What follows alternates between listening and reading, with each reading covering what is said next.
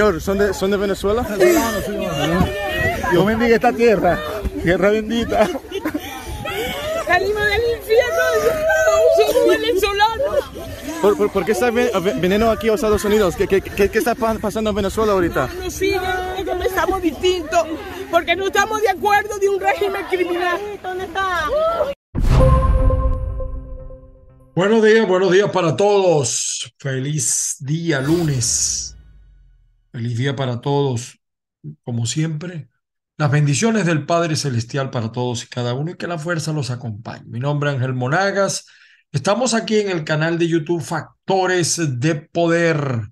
Estamos también a través de avilaradioonline.com, azúcarfm.com y miren, estamos, tenemos unos proyecticos por allí interesantes eh, de verdad, vamos a ver si hay apoyo comercial. Tenemos un proyectico por allí de radio, por lo menos una hora a la semana, tratando de romper, de llevar el conocimiento de lo que realmente pasa en Venezuela, porque la prensa acá en los Estados Unidos tiene muchas veces un conocimiento inexacto de lo que pasa en Venezuela de líderes que no son líderes, de falsos líderes. Pero bueno, de eso vamos a estar hablando. Recuerden, estamos en Twitter, en TikTok, en Instagram como arroba Ángel Monagas. Estamos también en los portales, en las aplicaciones de Spotify, Spreaker.com y también nos pueden buscar en los diferentes podcasts que existen y, por supuesto eh, también estamos en caigaquiencaiga.net, nuestro um, pequeño aporte noticioso de opinión, sin censura, porque nosotros creemos en eso, sin censura. Siempre lo decimos, lo repetimos, lo reiteramos. Mi WhatsApp, solamente escritos, más uno, 561-379-5254. Ese es nuestro WhatsApp. Fíjese que los que estamos fuera de Venezuela, muchas veces somos descalificados por los que están dentro padeciendo, pero eso no quiere decir que nosotros no hayamos padecido. Eh, es decir, nosotros sí tenemos derecho a hablar de lo que pasa en el exterior, porque lo hemos vivido. En mi caso personal, yo me vine saliendo de Venezuela por trocha. Yo no dije como el embustero de Guaidó que caminó 70 horas, mentira. Ya tenía todo eso un arreglo, pero yo sí sé lo que es eso. Ahora, no sufrí lo del Darién porque yo tenía visa. Y es el consejo que siempre seguimos dando. No caigan en manos de estas mafias. Es un negocio. En estos días hablé con el sobrino, eh, un sobrino de, mi- de mi esposa, y eh, mira, él está planeando venirse por el Darién. Todo lo que ha pasado, todos los muertos, incontables muertos, miles de muertos venezolanos en ese cruce, en esa travesía infernal, más los muertos en Perú, en Chile, sobre todo en esa en ese desierto entre Bolivia y Chile, y aún así los venezolanos no se dan, siguen asumiendo ese riesgo para ellos y para su familia. Eh, cualquier parecido con Cuba es pura coincidencia. Yo decía a veces, antes, cuando un cubano se lanza al mar, medio de tiburones, porque es un estrecho que tiene mucha presencia de escualos. eh, así tiene que estar desesperado, que arriesga su vida y la de su familia en unas tripas, en unos cauchos, en una, una cosa. Bueno, así está pasando con los venezolanos. Hoy en día los, los migrantes eh, que están marcando, vamos a decir, el número son los venezolanos. También hay chinos, rusos. O sea, usted se, se queda asombrado lo que está llegando acá. Y, y fíjese que mm, fundamentalmente los del occidente del país. Así tiene que haber de desesperación, de, de, de, vamos a decir, de inquietud que prefieren venirse por esa vía a venirse por otras vías, por solicitar un parol, por, o por buscar un poral o por o solicitar a través de las oficinas que ahora crearon una en Colombia también para los venezolanos y en otros países, llegan a México y bueno, y aquel desespero caen en manos de la mafia de trata de blancas, de niños, del narcotráfico. no hay palabras que uno le diga a estos apátridas. Todos somos apátridas, porque los que estamos fuera entonces tampoco nos quitaron la nacionalidad. Eh, como yo no estoy en Venezuela, yo no tengo derecho a hablar de Venezuela, ni yo sé lo que pasa en Venezuela. Pero cuando los medios desinformados hablan acá de falsos líderes, de falsas situaciones, de un gobierno interino que no sirvió sino a los intereses económicos de Leopoldo López y toda su compañía de voluntad popular, ahí sí somos apátridas. Ahí nosotros no sabemos nada. Pero del resto, eh, si somos, si fuera para alabarlos como hacen muchos, ahí sí somos patriotas. Bueno, eso está pasando. Yo quería, yo estoy obligado a hablar un poco de eso hoy. Quizá no es el tema porque Venezuela está encendida con el tema de María Corina y el tema de lo que dijo y todas esas cosas. Quizá mañana tengamos una entrevista bien interesante sobre ese tema. Hemos tratado de llamar a María Corina, pero a pesar de que nuestras métricas son buenas, tanto la de este programa como la de Zoom Político en donde participo, pues María Corina ni nadie de 20 nos ha querido atender. Hago la salvedad, porque después no digan que no los invitamos. Ahora, Estados Unidos ciertamente, como dice el título de este video, es la tierra de los apátridas venezolanos. Y lo digo porque en estos días un candidato que, que por allá anda de payaso eh, en la frontera México-Estados Unidos, por, pura payasería. Yo no sé ese muchacho que tiene en el cerebro, Carlos Prosperi, de verdad. Eh, dio unas declaraciones que de verdad que pusieron a Rómulo Betancur a, dar vueltas en la tumba o las cenizas de, de, Betancur, porque dijo que Nicolás Maduro no es un dictador, eh, concepto que yo comparto. Es mucho decir que Nicolás Maduro es un dictador, porque en una dictadura hay seguridad, en una dictadura hay un norte. Aquí no, en Venezuela, o sea, yo, donde estoy, no estoy de acuerdo con él, es que él trató de salvar la figura de, de Nicolás. Y ciertamente yo tengo años hablando sobre ese tema desde que estaba en la segunda oportunidad que estuve en Radio Calendario en Maracaibo, hablé de las nuevas dictaduras que ya no visten de verde, son electas por votos. Eso es verdad. Pero no e, es que esa diferencia mía o esa coincidencia mía con Prosperi nada tiene que ver con el concepto errado de Prosperi, quien confundió xenofobia con homofobia. Yo no sé, sinceramente, si le sacamos una radiografía al cerebro, a lo mejor lo que sale es un maní, de verdad, porque es un asunto de política elemental y, hay que conocer bien el problema para hablar de este tema. Porque si no tenemos claro de lo que pasa en Venezuela, de, la, de lo de, en Venezuela sí hay muchos elementos que nos acercan a una dictadura. Yo digo que Maduro no es un dictador porque le queda grande Pérez Jiménez fue un dictador, pero tenía un norte. Pinochet era un dictador, pero tenía un norte. Yo no comparto los criterios que ellos usaron, pero al menos a nivel económico hicieron algo. Pero es que este es nada. Venezuela es una suerte de mafias y Maduro pudiéramos decir que más que un dictador es un vulgar capo. Es un vulgar capo. Entonces, eh, eh, no hay que buscar en libros ni, ni, ni buscar la opinión de expertos políticos eh, eh, un dictador, en, lo que uno entiende que Maduro es un dictador, por, yo, por eso yo hice la, la, referencia, a mi juicio no lo es desde un punto de vista práctico.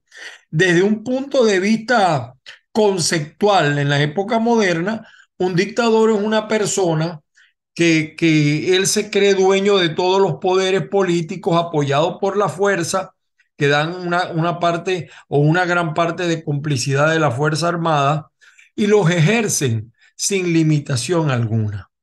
No hay medias tintas en lo que hace Nicolás. Y fíjense, me dio mucha risa de verdad ver esta expresión de Carlos Prosperi, eh, eh, porque Maduro aparece en televisión diciendo, eh, que posiblemente no haya elecciones en el 23, sino en el 24, no en el 24, sino en el 23, y que sea nada más de presidente, a lo mejor es todo el mundo en Venezuela sabe que las elecciones van a ser cuando a Maduro le dé la gana y como a ellos le dé la gana y mucho más, que no veo ese diálogo, lo veo lejos por muchísimas razones que hemos analizado en, en estos programas que nosotros hacemos acá. Y, y, fíjese, Cuba, eh, yo, yo he comentado aquí en este programa que Cuba, el único vamos a decir, eh, que el único candidato de la oposición que se había reunido, escuchen bien lo que voy a decir, por ahí vienen vendiendo, pero no tienes prueba. Hay cosas que en política se saben, pero no se pueden probar, porque ni tontos que fueran los tipos. Además, esto no es un juicio, esto es un medio de opinión y es una opinión que yo tengo. Carlos Properi se ha reunido con el régimen cubano por intermedio de una embajada europea. Y cuando al hombre le preguntaron qué iba a hacer con la injerencia cubana eh, en las instituciones del gobierno, en un, vamos a decir, en un rabo de Guaidó, más o menos similar, dijo que se iban a revisar caso por caso para ver quiénes se quedaban y quiénes se iban. Así como usted lo está yendo. Ah, eh, bueno, a lo mejor el condenado, eh, ese infiltrado de Jorge Rodríguez, que también llegó para sabotear las primarias, también se resbaló cuando le preguntaron sobre Cuba, eh, porque eh, aunque él es el candidato del madurismo a las primarias, es otro fantoche y lamentablemente lo han dejado participar. Nunca ha hecho nada por la oposición, ni ha hablado de la oposición ni los problemas del país es un mamertico del gran mamerto, pudiéramos decirlo de esta manera. Y resulta, eh, pues, que esto lo dijo el precandidato de AD, que no se sabe qué AD es. Eh, ahí hay una confusión. aquí en los Estados Unidos, a donde vino a buscar el apoyo de los expatriados de la dictadura, como, como somos todos nosotros, eh, eh, cuando, siguiendo con el tema de que, qué es lo que gobierna en Venezuela. Entonces, según ese concepto que está dando el señor Properi, ninguno de nosotros tenemos derecho a solicitar asilo porque en Venezuela no hay dictadura ni hay un régimen militar. Ahora, ¿ustedes creen que eso es algo inocente? No, se equivocan si ustedes creen que eso es algo inocente. Eso lleva, este personaje tiene internalizado lo que el régimen de Nicolás decretó para cada uno de los hombres, de las mujeres, de los niños que abandonaron Venezuela. Fueron declarados apátridas y la dictadura no les va a permitir ejercer su derecho al voto. ¿Ustedes creen que Maduro va a permitir que votemos los que estamos afuera. No, en las primarias sí. Ahora, si no vamos a votar este prospecto debate quebrado llamado Prosperi, actúa como aquel que no necesita los votos de la diáspora. O sea, él no le, igual que Nicolás, no le interesa porque eso no vamos a votar. A menos que, bueno, vamos a votar en las primarias. Ahí sí, Prosperi no tiene ninguna oportunidad. Y, hace unos días hicimos un programa sobre eso y, yo también creo que las primarias están en pico esa muro por muchas razones que no voy a analizar en este momento. Sola, mire, lo que le faltó a Prosperi fue pedir que levantara las sanciones. O lo mejor vino eso en secreto, eh, que es un personaje guabinoso. Y miren que yo estoy de acuerdo en que algunas de las sanciones son estúpidas. Es más, yo estoy de acuerdo incluso que las quiten, pues. Lo que no estoy de acuerdo es que digan que por las sanciones Venezuela está como está. Podemos quitar las sanciones, pero no las persecuciones que hay contra los cabecillas de esto que gobierna en Venezuela. Sí, e, en Venezuela hay un gobierno ilegítimo, ilegal, pero gobierno al fin. Y yo entiendo que con él hay que entenderse. Eso también lo entiendo. El problema es que tenemos que entendernos en términos de respeto, hay que pelear por término de respeto y eso es lo que yo no veo que está haciendo. Y hay dos cosas que yo he entendido, déjame explicarlo. El gobierno de Estados Unidos ha entendido que la única que en la oposición parece haberlo entendido es María Corina Machado, así como los estoy diciendo. Eh, la precarización social, primero, pues, es una estrategia de, la, de lo que gobierna Venezuela. Llámese dictadura, régimen, gobierno ilegítimo, como usted lo pueda llamar, pero no es una democracia. Lo que quiero estar claro que no es una democracia. En Venezuela no hay agua, no hay electricidad, no hay transporte, no hay gasos, no hay gas ni gasolina, no hay un sistema público de salud decente. Eh, eh, eh, da terror ver cómo muere la gente en los hospitales. Acaba de morir el doctor Oscar Núñez, que era un médico y especialista y murió porque no consiguió los recursos para estar en una buena UCI. Y la gente que trabaja gana un sueldo miserable, 5 dólares, y los pensionados reciben un pago que no solo es de hambre, es que no pueden comprar ni las medicinas y pare usted de contar. Y todo esto, entiéndanme lo que les voy a decir. Todo esto es a propósito. No es que sean malos gobernantes.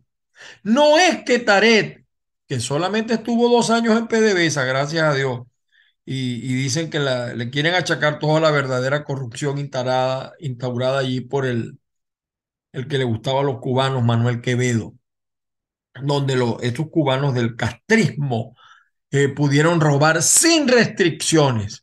Y no era que Taret fuera un santo, sino que él respondía a otros intereses, a los del Hezbollah, los países árabes, etcétera, terroristas. La imposición de la pobreza extrema yo quiero que se entienda esto. Muchas otras veces hay otros que lo han dicho. Yo no estoy así aquí con complejo de Adán.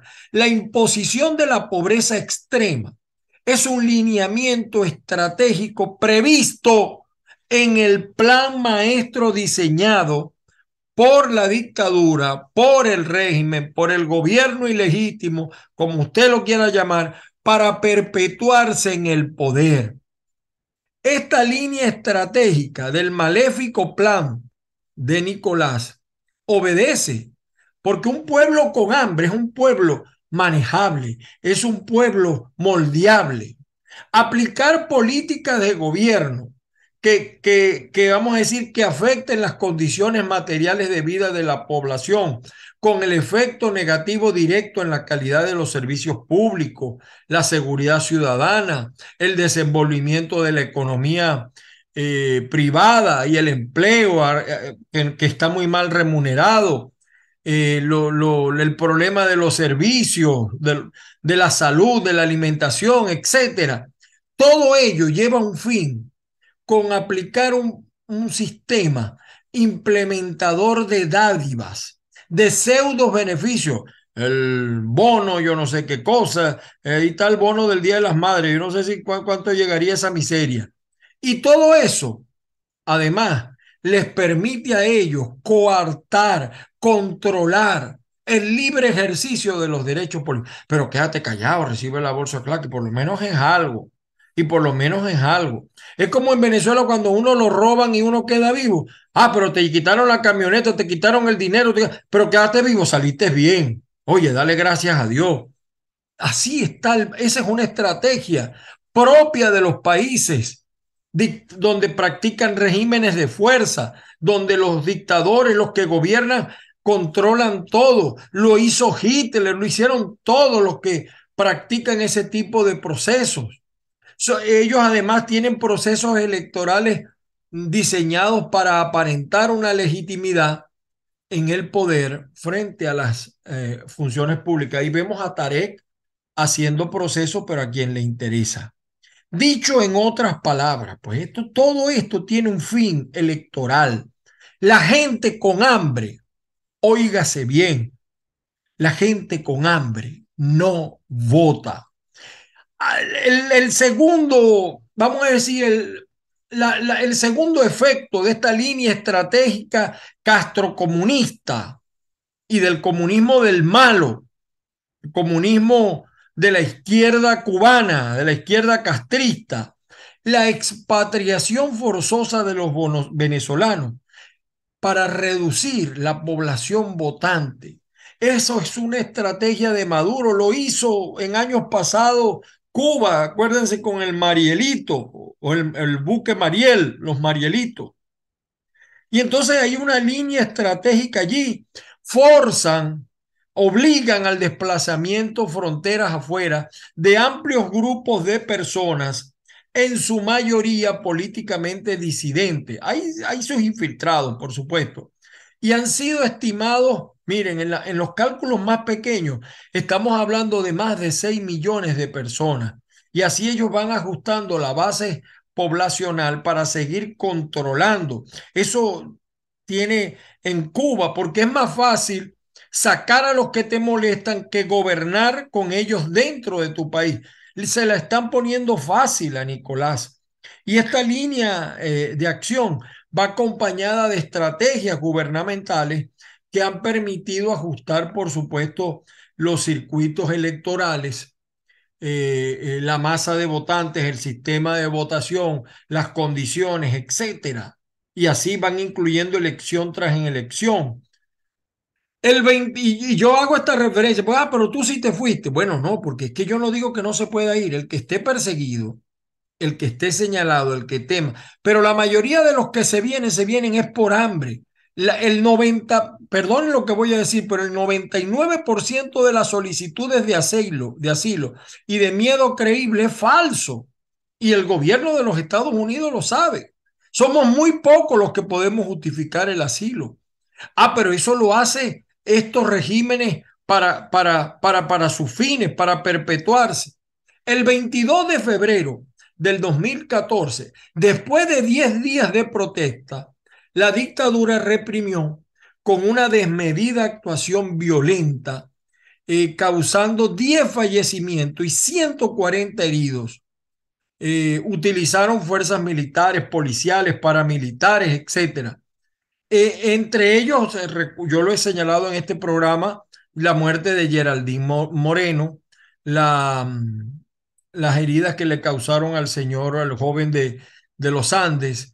Entonces, el usurpador Nicolás Maduro vociferaba en una concentración de, de, su, de su pequeño grupo eh, que Venezuela sería chavista costara lo que costara, allí lo estaba diciendo, y que con la ayuda de los efectivos militares defendidos por ese traidor a la patria como es Vladimir Padrino, enfrentarían a la extrema derecha cuando él sabe que en Venezuela nunca, nunca, nunca ha gobernado la derecha, siempre han sido gobiernos de izquierda, que ese es otro problema que tenemos nosotros con los partidos de oposición el señor Nicolás Maduro fue enfático en utilizar un término para referirse a los venezolanos inconformes con él y con su régimen, con su gobierno, con su dictadura, como usted lo quiera llamar.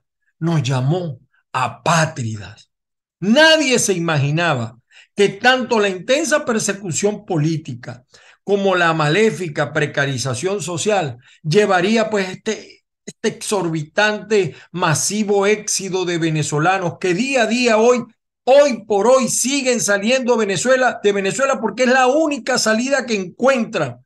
La gente no está pensando en elecciones. María Corina, eh, Capriles, eh, Rosales, eh, Guaidó, no sé, Solórzano, no sé, la gente no está pensando en elecciones. Y hoy en día viven el tormento de emigrar a tierras donde se ha venido agotando la hospitalidad porque explotó, definitivamente explotó. Eh, de los más de 7 millones de venezolanos que viven fuera del país, poco más de 6 millones son migrantes y refugiados que se han visto obligados a salir de Venezuela desde el 2014. Además, por las condiciones infrahumanas de vida a los que los ha sometido, que esa ha sido la razón principal Nicolás Maduro. En enero del 2017, el recién nombrado Tarek El arremetió contra los que se opusieran al régimen de Maduro. También nos tacharon de apátrida, lo que implicó pues una mayor aplicación de estas políticas represivas, hambriadoras, incrementando la presión sobre todas las clases sociales del país. Y en esta sobrecogedora situación, Los migrantes venezolanos han llegado al extremo de todo lo que ha pasado en el Darién y todas las historias que ustedes están oyendo. Por cada 100 venezolanos que llegan a la frontera con México, un compatriota falleció en el trayecto. Mientras esto ocurre en el exterior, en Venezuela, el señor Nicolás Maduro ha invisibilizado a este contingente humano con un solo objetivo, el electoral.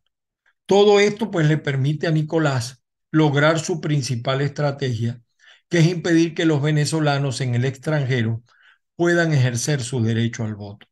En el padrón electoral presentado el si no me equivoco, en el año pasado, en, eh, perdón, el año antepasado, en agosto del 2021, eh, con mira a las elecciones regionales y que fue validado por todos los partidos que, que, participaron, eh, la cifra en el extranjero solamente tenía 108.030 ciudadanos.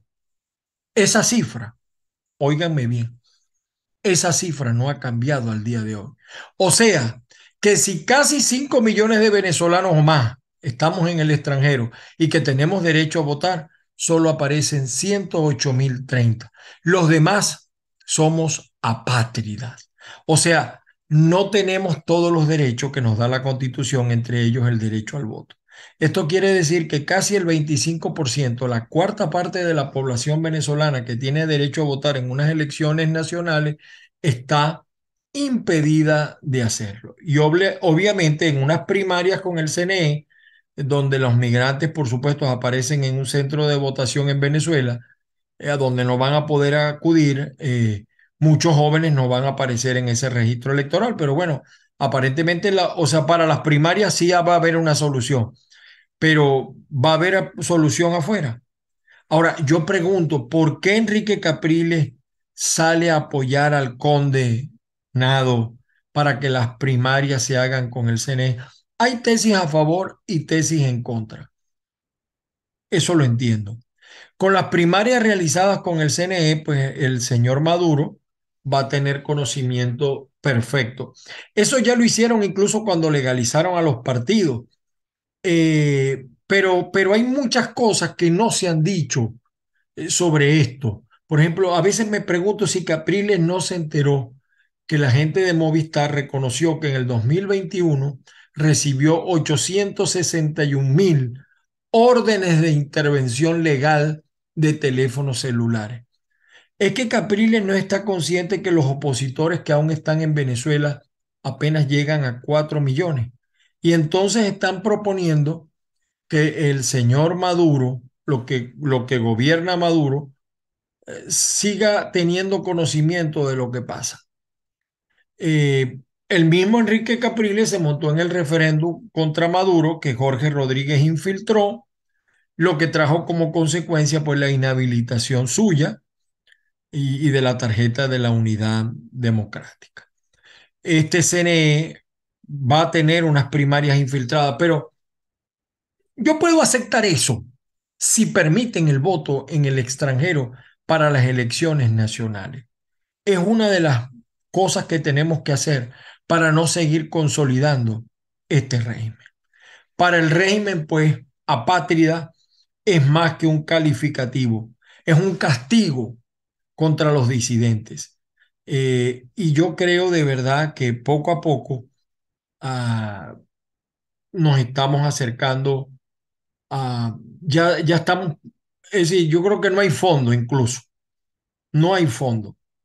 Eh, y me lamenta de verdad que, que caigamos, es decir, en que sigamos lloviendo sobre mojado y que, por ejemplo, eh, personas como Care Vieja, ese es Michael Moreno, sigan haciendo daño desde el punto de vista jurídico y la actual presidente también.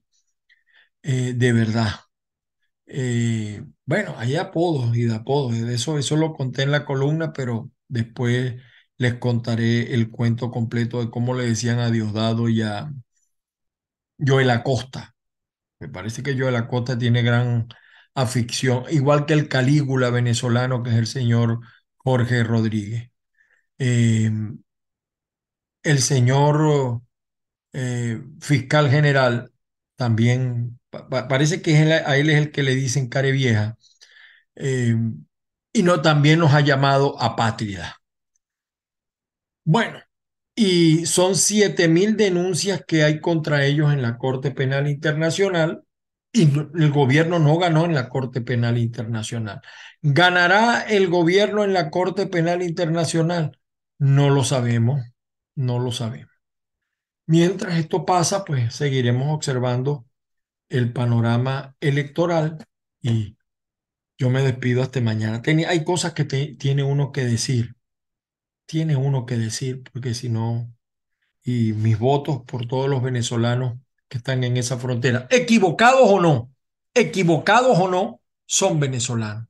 Y lamento que este parapeto llamado Prosperi eh, eh, en el peor populismo que he visto, venga aquí a hacerse solidario. No, si nosotros tuviéramos una oposición de verdad, ya estarían muchos aquí montando carpas, atendiendo, buscando asistencia jurídica, lo cosa que nunca hizo el gobierno interino del bolsa este de, de Juan Guaidó y del señor este Vecchio. Nunca lo hicieron. Y ahí están los venezolanos, equivocados o no, Malandros o no, porque también hay malandros, igual que hay malandros mexicanos, nicaragüenses, pero son venezolanos y tienen derecho. Señores, hasta una próxima oportunidad. Posiblemente les anuncio que me tendré que ausentar después un, un periodo largo, cosa de un mes, porque voy a hacer un curso de, quiero hacer un curso para otras cosas, para tener otros ingresos, porque como ustedes observan aquí la cosa no es fácil. Estamos también en eso y estamos en el proyecto de radio que ojalá se dé. Y yo les comento todo, cosas que no debería comentar, pero los comento. Muchísimas gracias a la gente de Factores de Poder, a nuestra gran amiga Patricia Poleo, a la gente de avilaradioonline.com, azúcarfm.com y a todos los que ven este programa de lunes viernes. No lo hacemos todos los días por, razones obvias, pero hacemos el esfuerzo. Las bendiciones del Padre Celestial para todos y cada uno. Oremos a nuestro Señor Jesucristo, oremos de verdad, oremos con fe y que la fuerza nos acompañe. Feliz semana, feliz inicio de semana para todos. Y el día de la mamá es día, es todos los días, no solamente ayer, no se olviden de eso. Hasta luego, Señor.